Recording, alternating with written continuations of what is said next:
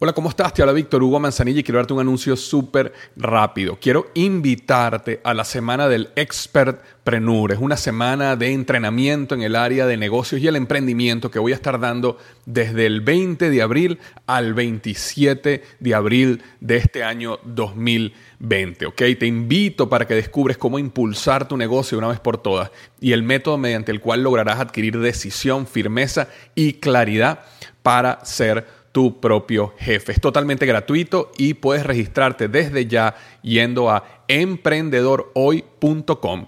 Emprendedorhoy.com. Semana del Expertpreneur. Te invito www.emprendedorhoy.com. Hola, yo soy Víctor Hugo Manzanilla y bienvenido al programa Liderazgo Hoy, un podcast diseñado para ayudarnos a crecer como líderes. Un programa donde te convenceremos que tú eres capaz de cambiar tu vida, alcanzar el éxito y dejar una huella imborrable en la vida de tu familia, tus amigos y el mundo. Prepárate, porque los mejores días de tu vida están al frente de ti.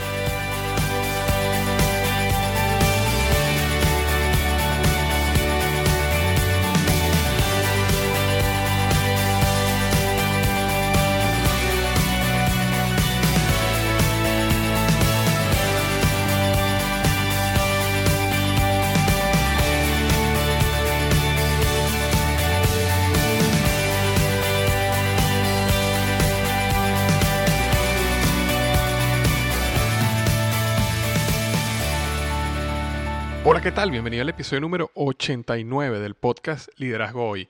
Y el tema de hoy, siete pasos para reconstruir confianza luego de haberte equivocado, luego de haber traicionado a alguien o traicionado a tu equipo. Siete pasos para reconstruir la confianza luego de haberte equivocado.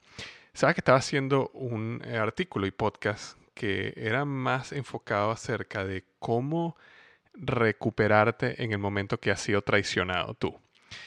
Y a medida que estaba escribiendo ese artículo, pensé, deberíamos más bien hacer un artículo sobre primero cómo nosotros podemos reconstruir la confianza cuando nosotros hemos traicionado a otra persona, cuando nosotros nos hemos equivocado.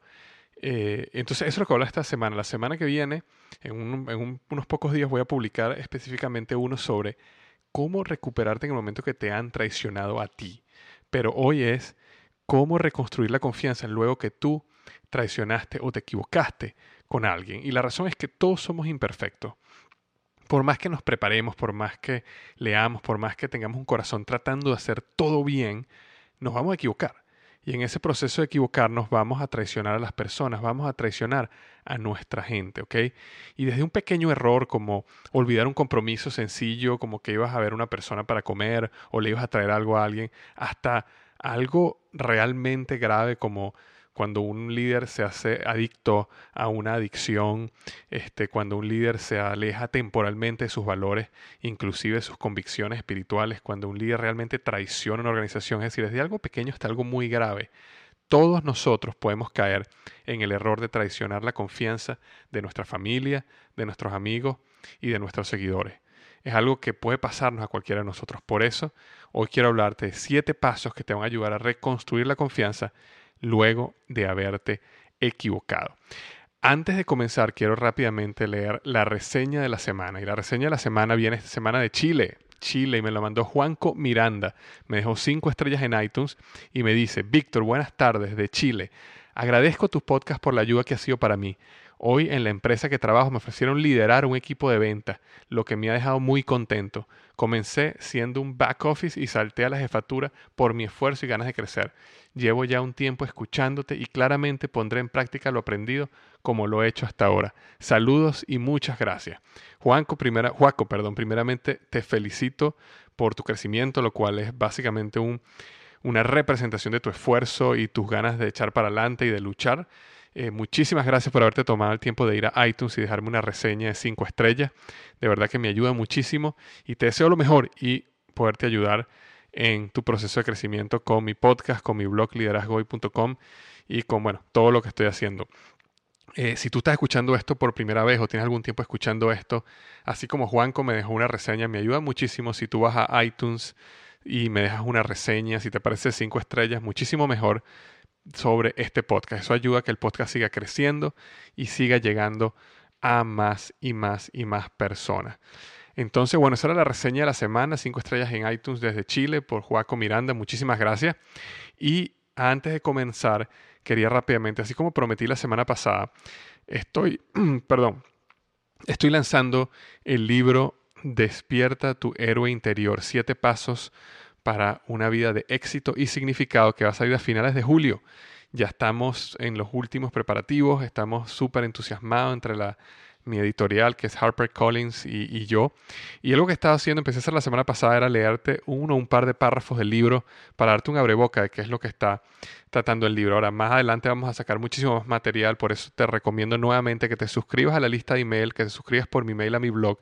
Simplemente vas a liderazgoy.com y ahí vas a ver a mano derecha o te va a aparecer una ventana a los pocos segundos que te va a permitir suscribirte al blog. En el momento que te suscribas, primero vas a recibir acceso gratis al videocurso, un videocurso que yo creé totalmente gratis y aparte toda la información que tenga que ver con el libro, materiales gratis que vamos a dar, lo vamos a anunciar por email, así que no te vayas a perder de eso. Ahora, voy a leerte un par de párrafos del libro Despierta tu héroe interior.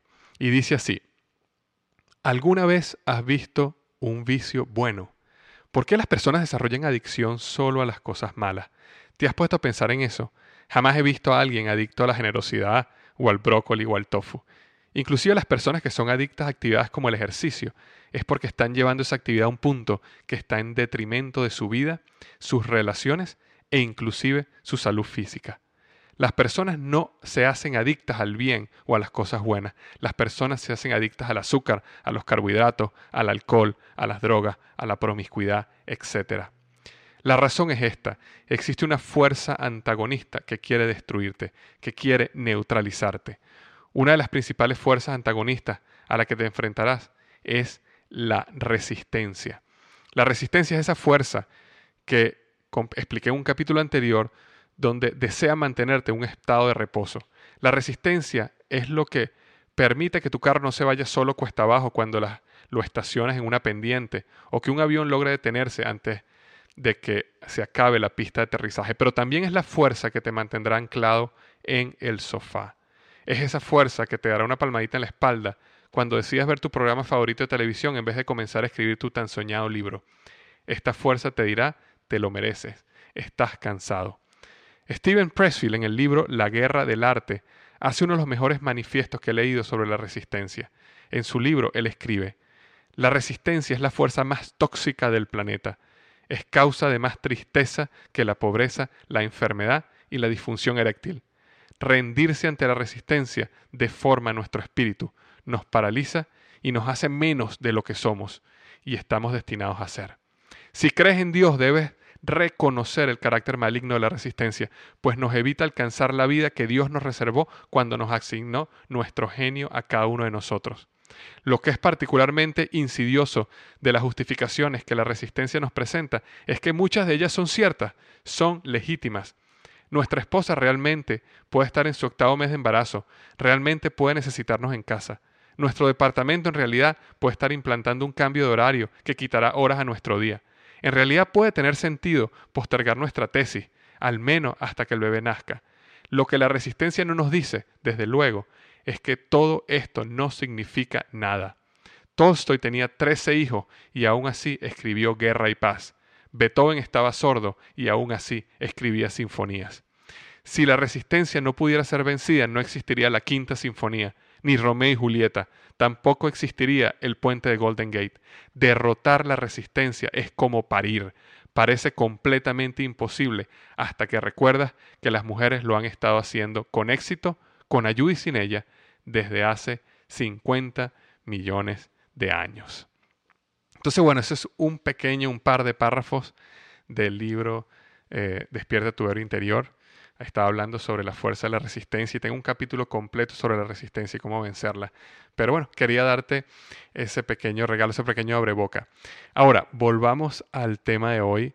Este, siete pasos para reconstruir la confianza luego de haberte equivocado. Y solo para recordarte, todas las notas de lo que voy a hablar hoy la puedes buscar eh, sin ningún problema en liderazgohoy.com slash 89. Liderazgohoy.com slash 89 y vas a ver todas las notas de los siete pasos que vamos a estar conversando hoy. Así como conversé hace un minuto, recuerda, todos nos vamos a equivocar.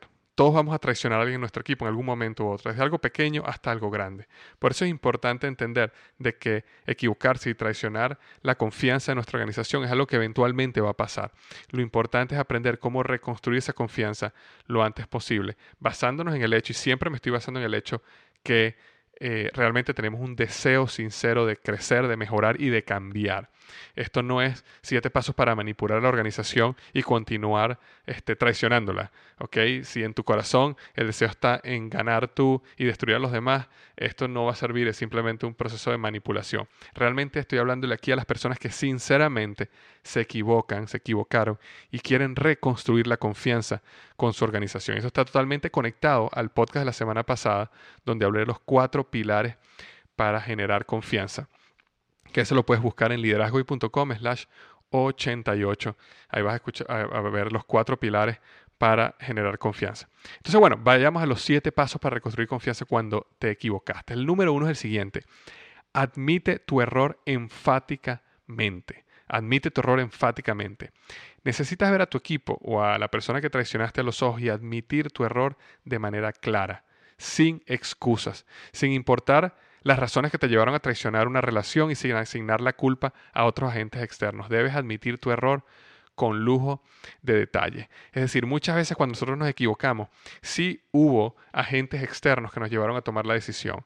Sí hubo a lo mejor una reacción, una molestia a lo que esta persona hizo. Es decir, sí puede haber, sí pudieron suceder cosas que nos llevaron a actuar y equivocarnos de una manera. Ahora, en el momento que tú admites tu error, es importante que admitas el error enfáticamente y no busques excusas sobre los agentes externos, sobre lo que esta persona hizo, sobre lo que aquel te hizo hacer sino admite tu error con tu responsabilidad enfáticamente. Ese es el primer paso.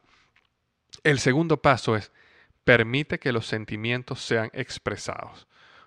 Cuando tú traicionas a una persona, cuando tú traicionas a la organización y tú admites tu error, sentimientos van a surgir, sentimientos van a llegar a la superficie. Y es importante que tú permitas que esos sentimientos sean expresados. Si la persona tiene rabia, dolor, tristeza, si la persona necesita un tiempo de soledad, debes abrirle ese espacio para que los sentimientos sean expresados. Nunca minimices una reacción de otra persona simplemente porque tú no hubieras actuado así. Es decir, a lo mejor frente a una traición, frente a un error, frente a una equivocación, tú actuarías de una manera diferente. A lo mejor tú tendrías mucho más paciencia. A lo mejor este, eh, tú sientes que la manera que esa persona está reaccionando, los sentimientos que esa persona está eh, llevando a la superficie, no son los correctos, no son los que te gustaría o que tú llevarías si fuera tu caso, no importa. Permite que los sentimientos sean expresados. Nunca minimices una reacción de otra persona simplemente porque tú no hubieras actuado así.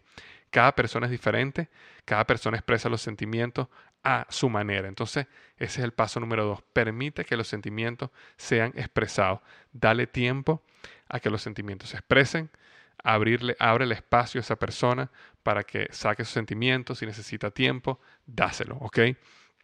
Ese era el paso número dos. El paso número tres es pide perdón sinceramente. ¿Ok? Recuerda, el paso número uno es admite tu error enfáticamente. El paso número dos, permite que los sentimientos sean expresados. Y el paso número tres es pide perdón sinceramente. Y este es un punto clave neurálgico en este proceso.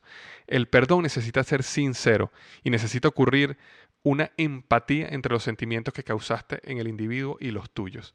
Cuando tú realmente pides perdón sinceramente, existe una conexión prácticamente una conexión espiritual entre los dos, porque hay esa empatía de sentimientos, donde realmente te pones en los zapatos del otro y le haces sentir lo mal o, le comunicas lo mal que te sientes por haberlo herido, por haberlo traicionado y le pides perdón. Recuerda pedir perdón sin excusas y sin condiciones. Pide perdón sinceramente. Ese era el paso número tres. El paso número cuatro es crea un plan que ataque la causa raíz de la traición. Ok, fíjate, el primer, los primeros tres pasos son admites el error enfáticamente, permites que los sentimientos sean expresados y pides perdón. Ok, esos tres pasos, pero ahora, después que das esos tres pasos, necesitas crear un plan que ataque la causa raíz de la traición. ¿Ok? La clave aquí está en desarrollar un, un plan de transparencia. Si sientes que eres preso de una adicción, por ejemplo, y, la traición que cometiste fue porque estabas adicto a algo y realmente cometiste algo malo este, o un comportamiento negativo, confiésalo y abre tu mundo con transparencia, ¿ok? Con transparencia para que puedas rendir cuentas a otros. Te explico algunos ejemplos que he visto. Eh, si el problema fue que a lo mejor tomaste dinero que no era tuyo, por ejemplo, eh, colocas una persona adicional que verifique las transacciones o el efectivo de la compañía. Y eso simplemente es un plan que ataca ese problema. Simplemente te estás, vamos a llamarlo así, sobreabriendo para que haya transparencia en tus movimientos. Este, abrir con transparencia tu calendario, por ejemplo.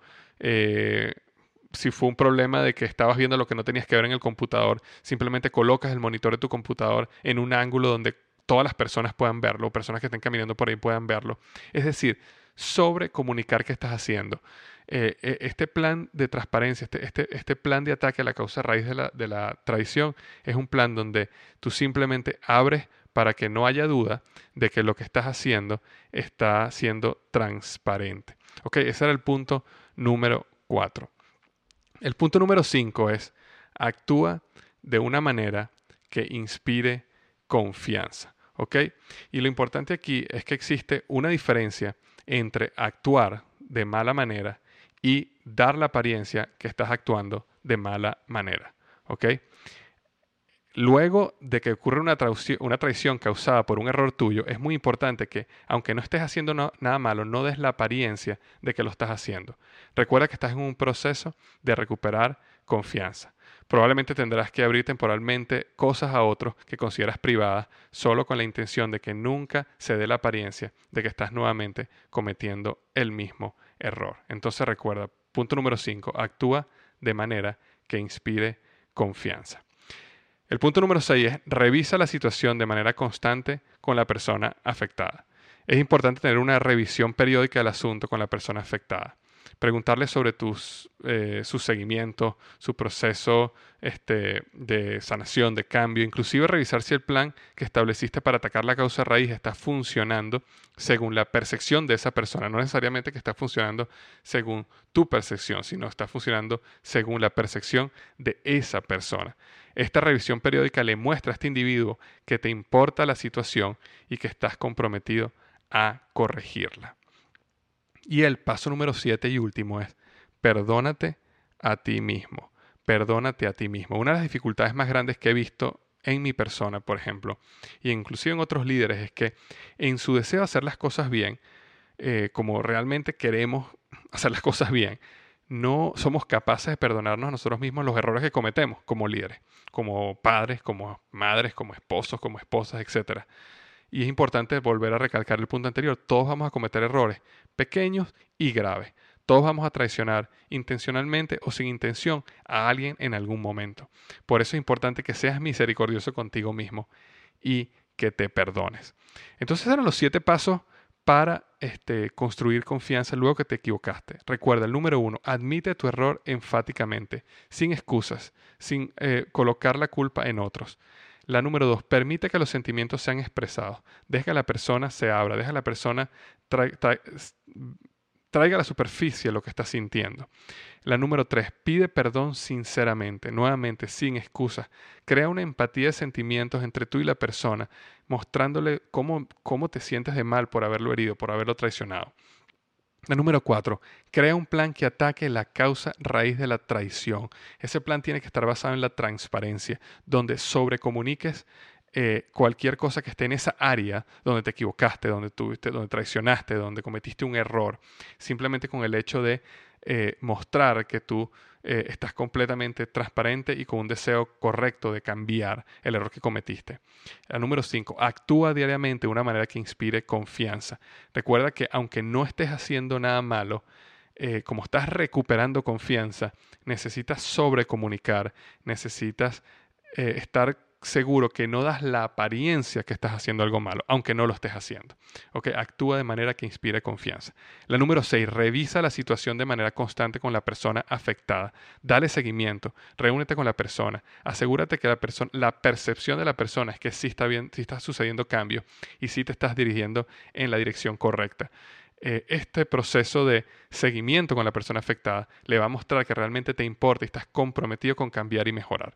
Y la número siete es perdónate a ti mismo. Ok, el error pasó, el error es algo del pasado, por eso es importante que seas misericordioso contigo y te perdones, dejes un golpe de timón, decidas cambiar, dejes atrás lo que pasó y sigas hacia adelante con la frente en alto, dispuesto a no caer nuevamente en el mismo error. Entonces, bueno, espero que te haya, eh, te sea útil este podcast, estos siete pasos. Recuerda, la semana que viene voy a estar hablando de siete pasos para superar eh, cuando tú has sido traicionado, que es el caso contrario, cuando te han traicionado a ti, cómo superarlo. Y eso voy a estar hablando la semana que viene. Pero bueno, esta semana quería hablar algo más que esté en nuestro círculo de influencia sobre cosas que nosotros vamos a cometer, errores que vamos a cometer.